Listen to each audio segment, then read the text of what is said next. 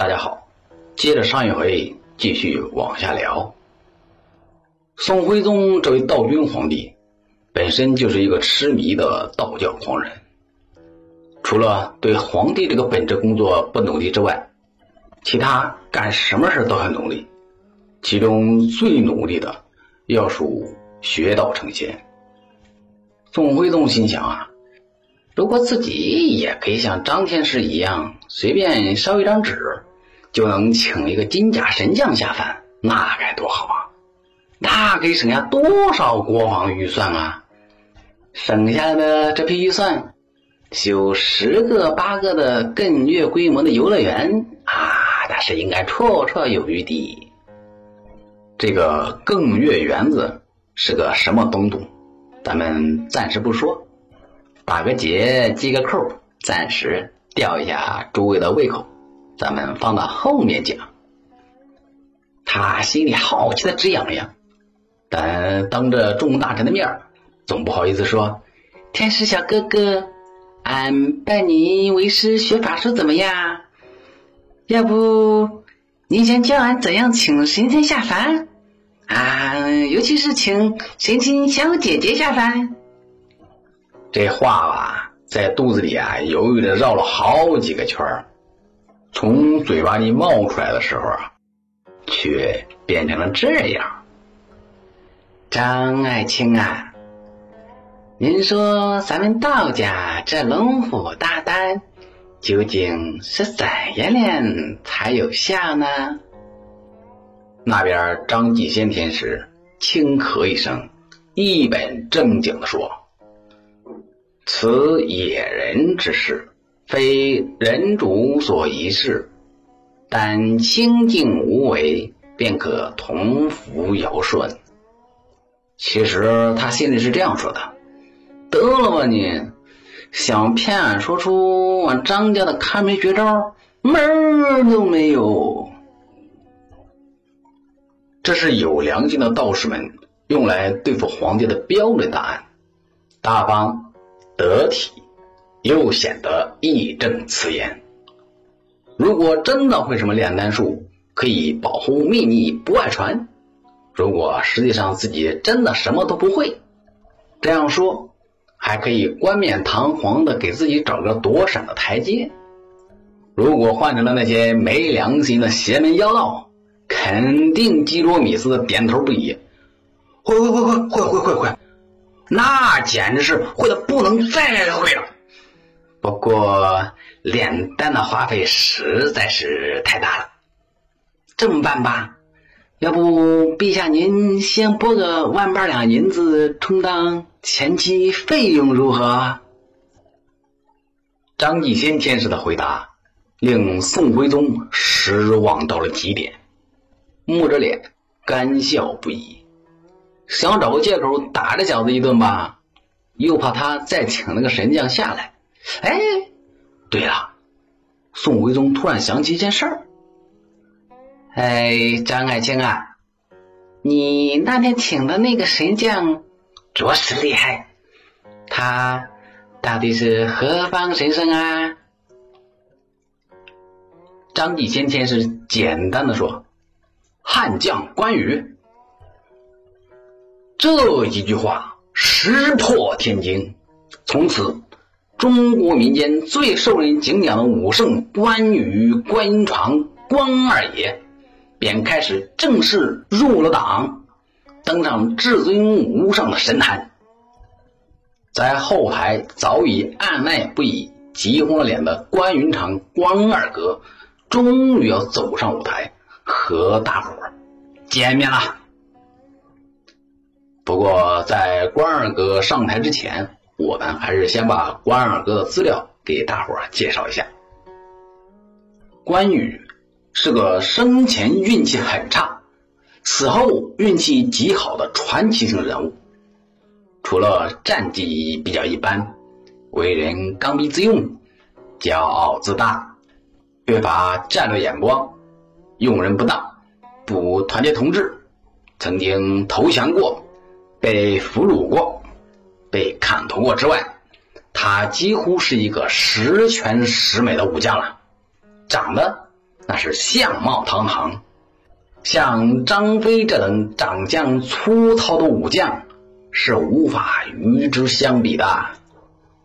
穿着也是别具特色，像个书生似的披件青袍，一身行头极为标致，胯下赤兔马，手中青龙刀，文武双全，忙时上阵杀敌，闲时加强学习，读的。恰好又是儒家的经典《春秋》，为人中就是投降也是降汉不降曹，为仁义，就算千里走单骑，也要投奔旧主子大耳贼刘备。喜欢美人儿，但不轻浮放荡。虽说曾经向曹操讨要过美女，但和刘备的老婆以及众丫鬟们。待了很长的时间，却连半根手指都不曾碰一下。对于这般讲究忠义的人物，不管是居庙堂之高，还是处江湖之远，各式各样的大哥级人物，提起关羽啊，就打心眼里喜欢。谁不希望手下的小弟个个都像关羽一样，对自己忠心不二呢？所以后来，人们对关羽的崇拜几乎到了令人瞠目结舌的地步。县县有文庙，村村有武庙。文庙是拜孔子他老人家，武庙嘛，当然是拜关公关二爷了。越往后，拜关公的规模越是超过了拜孔夫子。明代的王世贞曾经惊呼。故前将军汉寿亭侯关公祠庙遍天下。祠庙即学宫浮屠等。浮屠指的是佛教，就是说关公庙的数量几乎和文庙、佛教的寺庙一样多了。到了清代，有人大概算了算，当时清代全国的关公庙的数量。竟然达到三十余万座，是孔子文庙数量的一百倍。怎么样？就问你服不服？其实最先发现关公的不是道教，而是道教的死对头佛教。早在隋朝时期，佛教天台宗的智者大师便把关公封为护教伽蓝神。哦，这里说一下啊。这里的智者大师不是泛指，而是说当时确实有一位法号为智者的大师。从此，关公便摆脱了长期以来的复仇厉鬼形象，正式成为了一个下级神仙。不得不说的是，这些和尚恐怕是真的有慧眼，一眼就看出了关羽的潜在价值。可惜的是。佛教在掌握这一票具有巨大增值潜力的期货之后，却没有用心的去经营，最多只是像民间打发秦叔宝一样，让他看个门、护个院什么的。关公之所以有后来显赫的地位，还得感谢咱们这位年纪轻轻的张继先天池，是他第一个把关公介绍给了皇帝。就像咱们前面讲的那样，不管你是何方神圣，没有一个皇帝给你加盖注册商标，你永远只是一个被人看不起的孤魂野鬼。不过，第一个给关公注册商标的宋徽宗，却是一个叶公好龙的角色。他一听张继先说是汉将关羽，好奇心立刻被提到了嗓子眼上面。兴致勃勃的对张继先说：“这么办吧，张爱卿，你可不可以把关羽再招来一次？一则俺可以感谢他为大宋朝立下了这不世奇功；二则嘛，给寡人开开眼，岂不是妙事一件？哎，说来丢人呐！”宋徽宗信了一辈子的神仙，到现在为止，见到的都是灵灵素之类的水货。真正意义上的神仙，他是半个毛都没见得着啊！张继先天师沉吟半晌，然后点点头说：“既然如此，让小道再试试看吧。请问陛下，宫中可有僻静之所？”“有啊，有啊，有啊！